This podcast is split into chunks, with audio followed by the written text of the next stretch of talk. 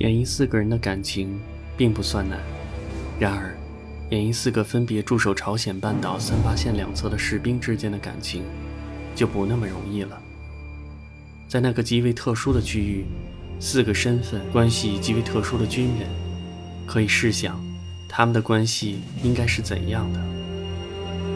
就如同影片中多个段落的描绘，站在各自的区域内，冷漠而又警觉地看着对方，总是不由自主地有一种想掏枪的欲望。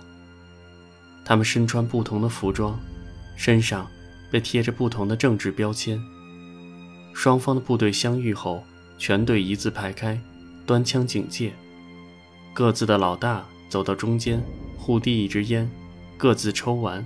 然后归队，带领自己的部队离开。这整个过程完全是无声的，所有的交流都是具有象征意义的。他们分别代表着各自的国家，代表着各自的立场。人与人之间应有的一切交流完全不存在。影片在这种话语静默的处理上是成功的。他很隐晦地直指了人物的身份。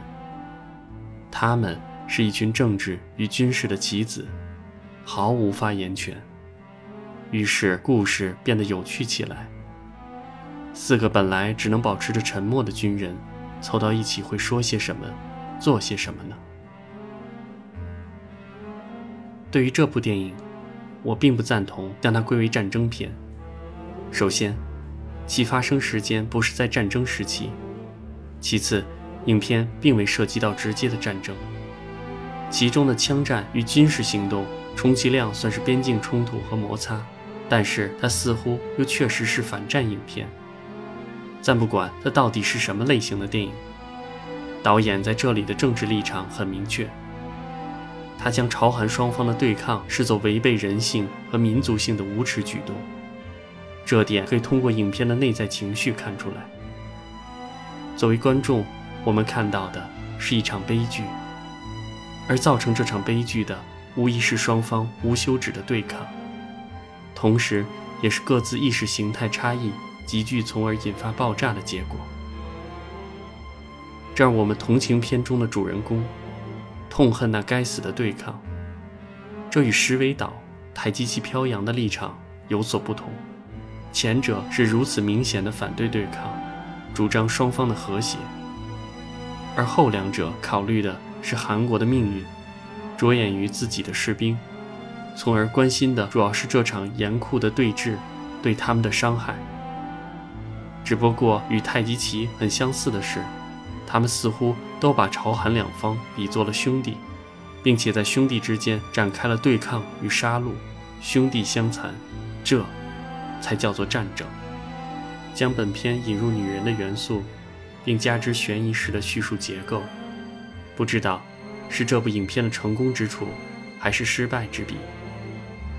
也许，为了趋向好莱坞式的多元化风格，让影片更有内容；也许是为了摆脱严肃话题的冷峻面孔，以女人的色彩缓解紧张单调的气氛。总之，这条线的设置与其要表达的东西基本上毫无关系。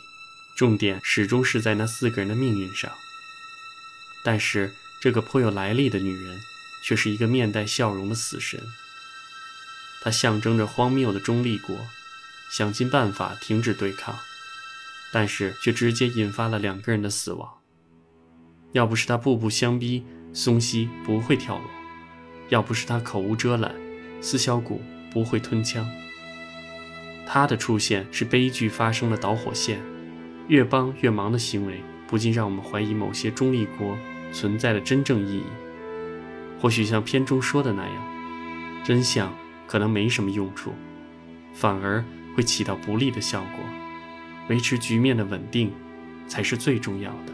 司小谷是个很情绪化的人，情绪化到他贸然闯进乌金与裘秘鲁的生活，情绪化到他在看到松西跳楼后。无法自制的想掐死苏菲，情绪化到他在最后的对峙中险些失去理智，情绪化到他终于吞枪自杀。对于琼碧鲁，他视作救命恩人，然后他抛下了自己的使命，轻易动了感情。他并不是一个情感封闭的人。面对北方的同胞，他最早回归到了人善的一面。但是松西是个很封闭的人，他沉默寡言，几乎没有什么朋友，不懂得与人交往，所以他在毫无准备的情况下，突然被琼碧鲁拥入怀抱，享受到了温暖的感觉，无法忘怀。有一个段落对他的心理描写是很成功的。当对面哨所用镜子反射的阳光打在他的脸上时，他陶醉地闭起双眼。隔着眼皮感受到的是一片温暖的红色。这个禁锢自己情感已久、没人关心、得不到来自他人温暖的家伙，从那时起彻底感动了。可悲的是，这两个人的心理防线是很脆弱的，所以无论最后到底是谁开的那几枪，都合乎他们的心理。他们不必像琼碧鲁那样理智。而是极其崩溃。语言举止滑稽的乌金是个典型的悲剧小丑，他开朗活泼，但是难逃死亡的命运，而且是毫无意义的死亡。导演总是用他戏谑的语言表达一些隐晦的东西，比如说那句很搞笑的半个世纪的状语。然而，他的黑色幽默是不会引得任何一个有责任感的朝鲜人或韩国人嬉笑。但是对于其他三个人物来说，乌金的人物塑造是不完整的。他过早的死亡让他失去展现自己的机会。导演牺牲了这个本就作为牺牲品的人物——熊碧鲁。这个人物是很有意味的。他的理性、他的严肃、他的冷静，都让人印象深刻。他作为共产主义的战士，有着坚定的信念。他在受到司小谷用枪指着脑门的玩笑似的威胁后，还以更严厉的颜色。当他听到司小谷叫他到南方去，并以巧克力派诱惑的时候，他吐出了嘴里的巧克力派，捍卫祖国的尊严。后来又将吐出来的巧克力派重又吃下去，那是出于对兄弟的尊重与对祖国富强的向往。危急关头，他始终保持着冷静。即便开枪的声音足以让人大脑一片空白，他却根据自己的判断，当即做出了处理。他面对已死亡的兄弟与敌人身份的兄弟的选择，那么的义无反顾，这让我肃然起敬。影片中表现四个人在一起玩耍的段落，给人非常温馨的感觉。他们玩着我们小时候玩的简单游戏，放纵的欢笑，在那一刻。他们忘记了自己的立场，他们抛下了意识形态的对立，他们是兄弟。下一个镜头，再次的沉默。四个人坐在屋子里，等待着。然后琼碧鲁发话，之后意想不到的事情发生了，一切都在瞬间改变。强烈的反差和对比也映射出了南北之间时好时坏的不稳定关系，时而热烈。喜笑颜开，时而沉默，各自思考；时而紧张，一触即发。其实，南北朝的紧张关系，竟可以在双方的接触中看出来。一个小小的动作，便会引起对方极大的恐慌和高度的戒备。司小谷初次到朝鲜哨所去的时候，向对方炫耀自己拔枪的速度，于是看到的那两个人惊恐的表情，很明显。他们怀疑的本能时刻运作，极容易被激发出来。当松西被琼碧鲁突然拉入怀抱时，他还极度的胆战。双方肯定都受过教育和告诫，三八线那边的人会极力的诱惑你越过那条线，然后正当的杀死你。而且他们都受过严格的训练，如何去诱惑自己的敌人。如果某一方想开战，那么这。必将会是发动战争的借口。这些东西导演没有明确的说出来，但是从人物细微的反应中可以看出他们如此的心理。吃巧克力派的那个镜头是最为明显的。司小谷不经意间的话语激发了所有人的怀疑。乌金和松西停下来注视着他们。司小谷明白过来自己犯了怎样的一个错误，他表情尴尬。多亏琼碧鲁冷静的处理，化解了这一潜在的危机。然后四个人开始欢笑打闹，而身为北方人口中的伪军的司小谷对琼碧鲁说了一句“打倒伪军”。这句颠倒身份的台词，道出了南北对抗的荒谬之处。在那里，北方人称南方人为伪军，美帝国的走狗；南方人称北方人为赤军，共产主义的怪物。没有对错，没有真理，有的只是互相的不相信，只是不断的猜忌，只是无意义的对抗。影片怀着一种尖锐的辛酸感，反映出南北差距，体现在两方不同的生活方式和他们的物品上。琼碧鲁和乌金无疑是乡巴佬，他们惊奇地见识了美国造的各种新鲜玩意儿：煤油打火机、色情杂志、擦鞋器、巧克力派。国家的落后让他们感到心痛，让我们看到南北差距之大。